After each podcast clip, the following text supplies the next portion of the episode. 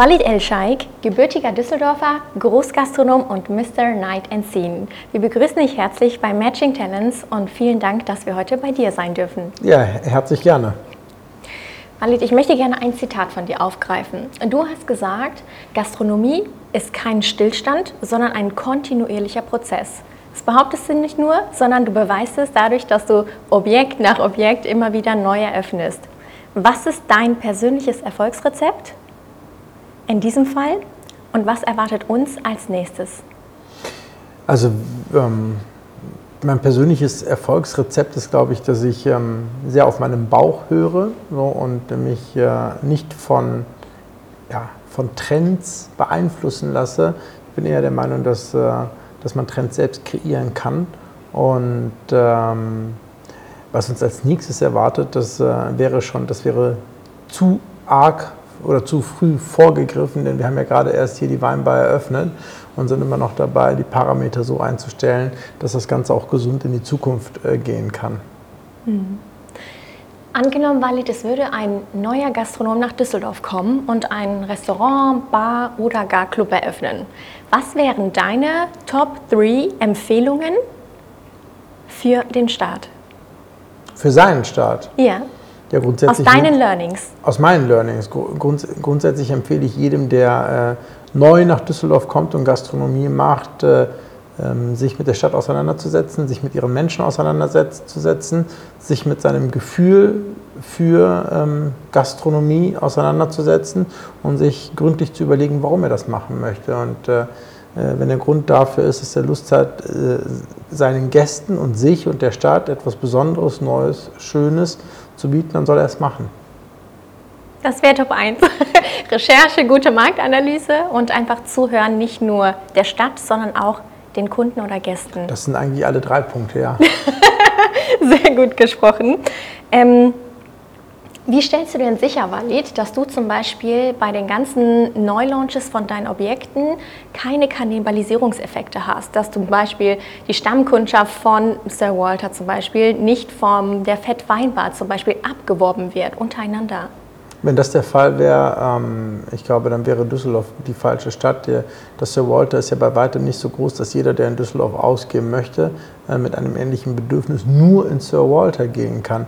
Also im Grunde genommen ist das so, dass jedes äh, Konzept, das wir haben, auch eine eigene Zielgruppe hat und wir uns untereinander ähm, ja, wie soll ich sagen, die Gäste nicht wegnehmen, sondern äh, die Gäste nach ihren Bedürfnissen des Ausgehens oder ihren, ihren ja, spontanen Bedürfnissen ähm, bedienen. So deswegen ähm, Kannibalisierung herrscht da bei uns nicht, eher im Gegenteil, wir reichern das Portfolio mit Gefühlen und mit Angeboten an und ziehen dadurch viel mehr Menschen an, als wir zuvor zu uns, also als Gäste bei uns empfangen durften.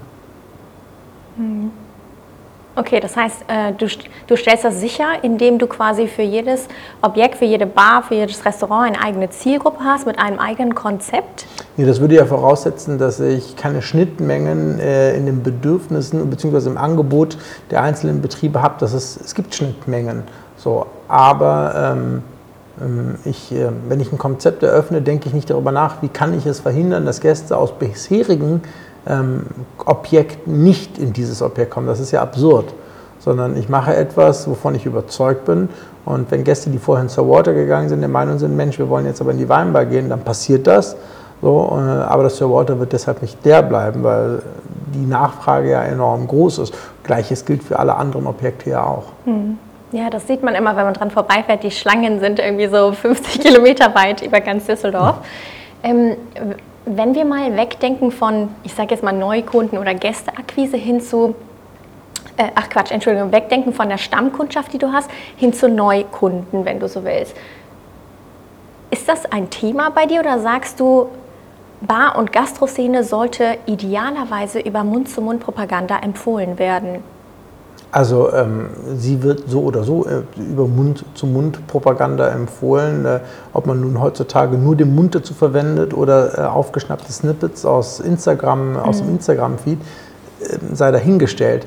Aber ähm, wenn, etwas, wenn etwas die Bedürfnisse der Gesellschaft erfüllt, dann spricht sich das rum. So, und, ähm, und also wir, wir öffnen etwas, weil wir überzeugt davon sind und freuen uns sehr darüber, wenn es großen Anklang findet. Ähm, machen uns natürlich darüber Gedanken im Vorfeld, wie kommunizieren wir es und benutzen halt die üblichen Medien dafür. Mhm. Ähm, aber wir setzen uns da jetzt keinem Zwang aus und machen uns da verrückt, sondern wir glauben einfach, ähm, dass die Leute ohnehin oder die, die Stadt, die Gesellschaft ohnehin auf das schaut, was wir machen und äh, dass die Neugierde und auch das Vertrauen groß genug ist, zu sagen, komm, das probieren wir mal aus. Und wenn es gefällt, dann wird es den Freunden erzählt oder dann macht man ein Video am Abend im Betrieb, postet das in die Welt und äh, andere werden darauf aufmerksam und kommen auch. Und jeder ähm, kann dann urteilen, wie er will und dementsprechend kommen Gäste mal mehr, mal weniger.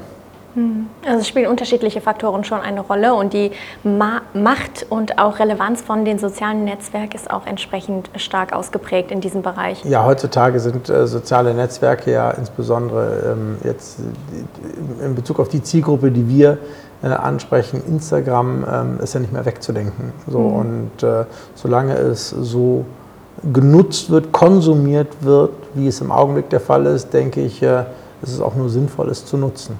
Mhm. Walid, in der pandemischen Lage es ist ja durch die gesamte Presse immer die Schlagzeile rumkursiert, Mitarbeitermangel, Personalmangel, überall branchenübergreifend eigentlich, aber wirklich sehr besonders stark in der Gastrobranche.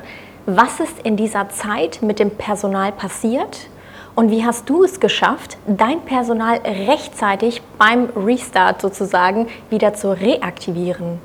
Ja, ähm, unser Personal in Gänze durfte ja nicht arbeiten. Das heißt, für all diejenigen, die äh, beispielsweise festangestellt waren, gab es ja das sogenannte Kurzarbeitergeld, äh, das äh, ähm, mit der Dauer der, ähm, des, ähm, der Zeit, in der man in Kurzarbeit war, erhöht wurde von anfänglich 68 bis hin zu 88 Prozent. Teilweise haben wir aufgestockt. Ähm, bei den studentischen Aushilfskräften und Aushilfen war es so, dass die von dem Kurzarbeitergeld nicht getragen wurden. Da haben wir eine ganze Zeit lang äh, versucht, über Maßnahmen, über Arbeitsmaßnahmen in den Betrieben weiterhin Gehälter zu bezahlen, so, ähm, zumindest solange es noch tragbar war. Ähm, das Wichtigste, glaube ich, während der Corona-Zeit war, ähm, offen zu bleiben, also in der Kommunikation. Wir haben unseren Mitarbeitern immer mitgeteilt, wo wir gerade stehen. Wir haben nicht darauf gewartet, dass äh, die Situation maximal bzw. zu 100 Prozent die war, die sie vor der Pandemie war.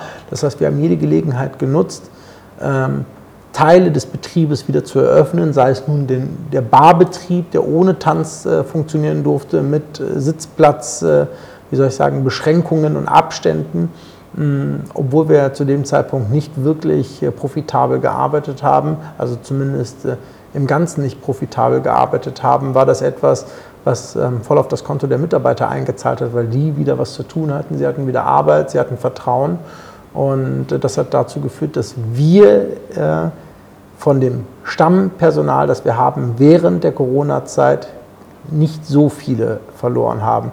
Allerdings ähm, haben wir während der Corona-Zeit und auch ähm, kurz darauf sehr stark expandiert und haben da sehr schnell feststellen müssen, dass nicht mehr die Mengen an Arbeitskräften am Markt vorhanden sind, wie sie zuvor ähm, vorhanden waren.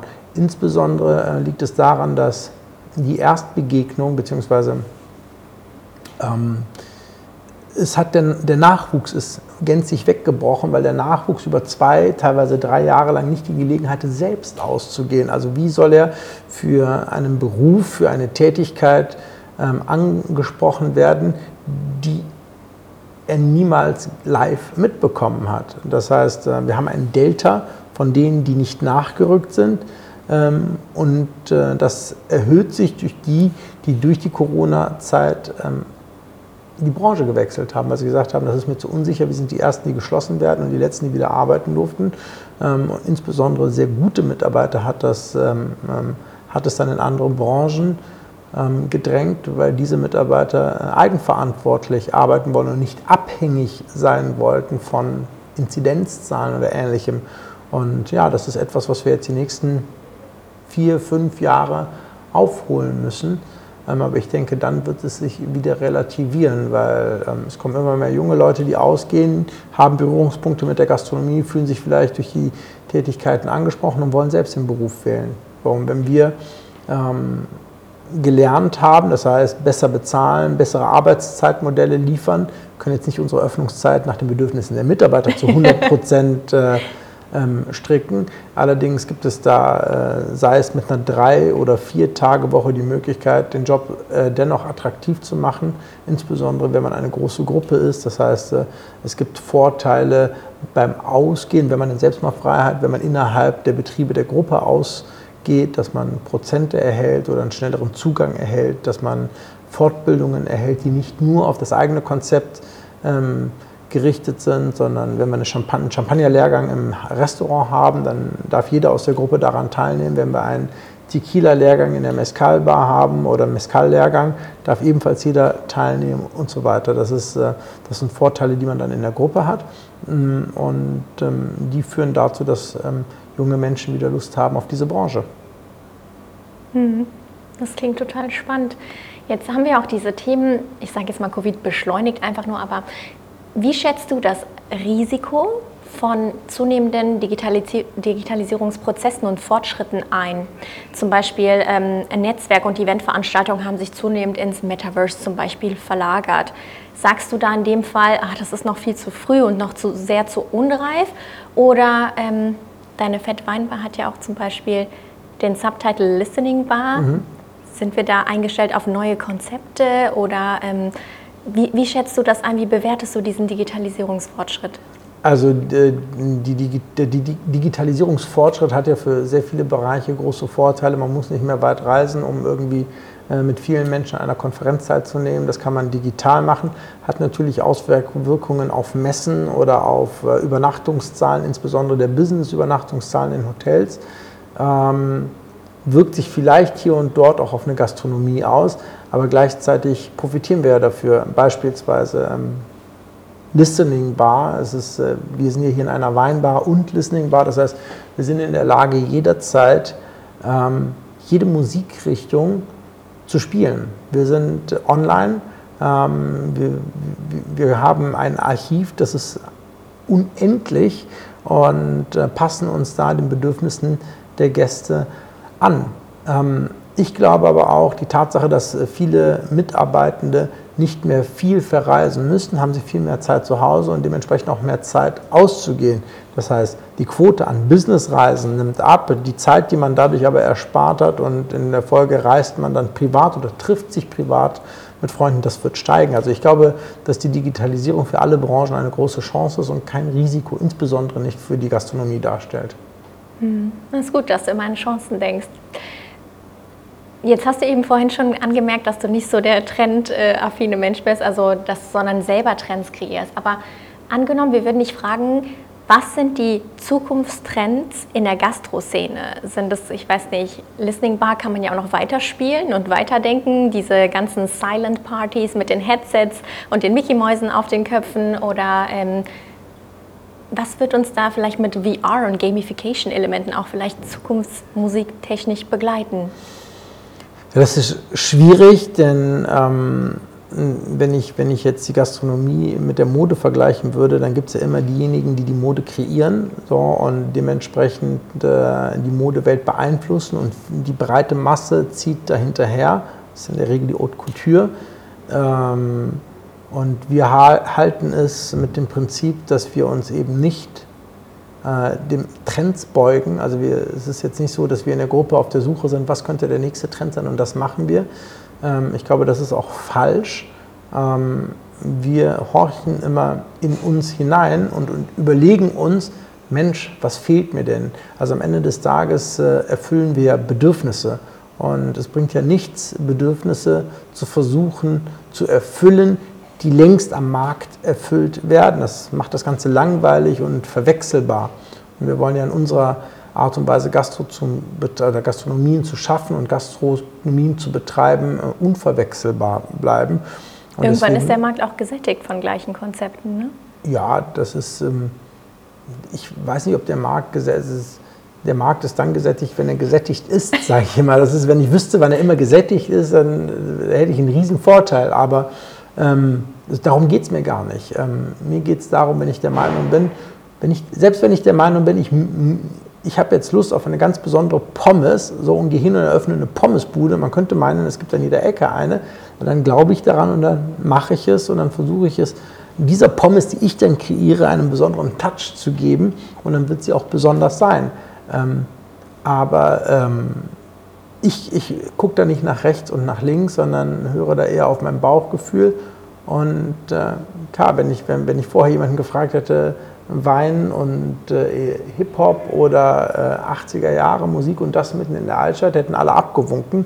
Scheinbar ähm, scheint es aber doch ein Nerv beziehungsweise ein Bedürfnis zu geben, dem zu folgen und deswegen funktioniert das Ganze hier. Also runtergebrochen, niemals Trends hinterherlaufen, niemals schauen, was rechts und links funktioniert, sondern immer schön aufs, aufs, eigene Bauchgefühl hören und das machen, worauf man selbst am meisten Lust hat. Das ist, äh, das ist so, das sollte der Trend sein. Jetzt bist du ja persönlich auch viel unterwegs und du bist ja auch kunstbegeistert und deine Konzepte unterscheiden sich ja sowieso, weil sie sehr künstlerisch sind, ne? von der Innenarchitektur, vom Konzept selber, von Musikrichtung, Farbgebungen. Wenn du jetzt mal ja, du magst es nicht, aber nach rechts und links schaust, vielleicht nicht unbedingt nur in Deutschland, sondern auch weltweit. Was können wir da von der Szene-Elite lernen? Von der Szene-Elite lernen? Ja. Äh, grundsätzlich ähm, leben wir ja nun mal in Deutschland und äh, es wäre fatal hinzugehen und ein spannendes Konzept aus London oder Paris eins zu eins hierher zu transportieren, weil wir nicht London und Paris sind. Ähm, wir sind Düsseldorf in diesem Fall oder Deutschland, wenn man es ein bisschen größer betrachtet. Und äh, wir haben unsere eigenen Bedürfnisse und auch unsere eigene Art und Weise, diese auszuleben und auszugehen. Deswegen, ähm, ich finde es immer spannend, äh, in andere Städte, in andere Länder zu fahren, mir Konzepte dort anzusehen und bin immer wieder begeistert davon, mit welcher Leidenschaft äh, woanders Gastronomie betrieben wird und auch mit welchem Selbstverständnis. Also was wir in London und Paris oder in, in Griechenland oder in Spanien oder in Frankreich äh, von der Gastronomie lernen können, ist, dass Gastronomie einen Wert hat und äh, dass man stolz ähm, in der Gastronomie arbeiten kann. Und das fängt beim Empfang an und endet beim Hoteldirektor. Ähm, das ist etwas, das können wir viel mehr äh, hierher transportieren und viel mehr danach leben, also ein anderes Selbstbewusstsein zu entwickeln als Gastronom, weil wir am Ende des Tages ja Menschen glücklich machen, wir dienen Menschen und ähm, wir spenden ganzen, wie soll ich sagen, Orten, Städten eine Identität. Und äh, das ist das, was wir tatsächlich hier, das ist das, was ich importieren würde, was ich, äh, was ich äh, mh, als, wie soll ich sagen, notwendig erachten würde hier aber nicht, aber nicht die einzelnen Konzepte. Mhm. Ja, ich glaube, da schließt sich wieder der Kreis. Ne? Das, was du einem neuen Gastronomen äh, mitgeben würdest, hör genau zu auf deine Gäste und auf die Stadt. Äh, das ja, lebst du selbst. Von daher vielen, vielen Dank für die Einblicke, Walid. Ich habe noch eine Abschlussfrage für dich. Und zwar,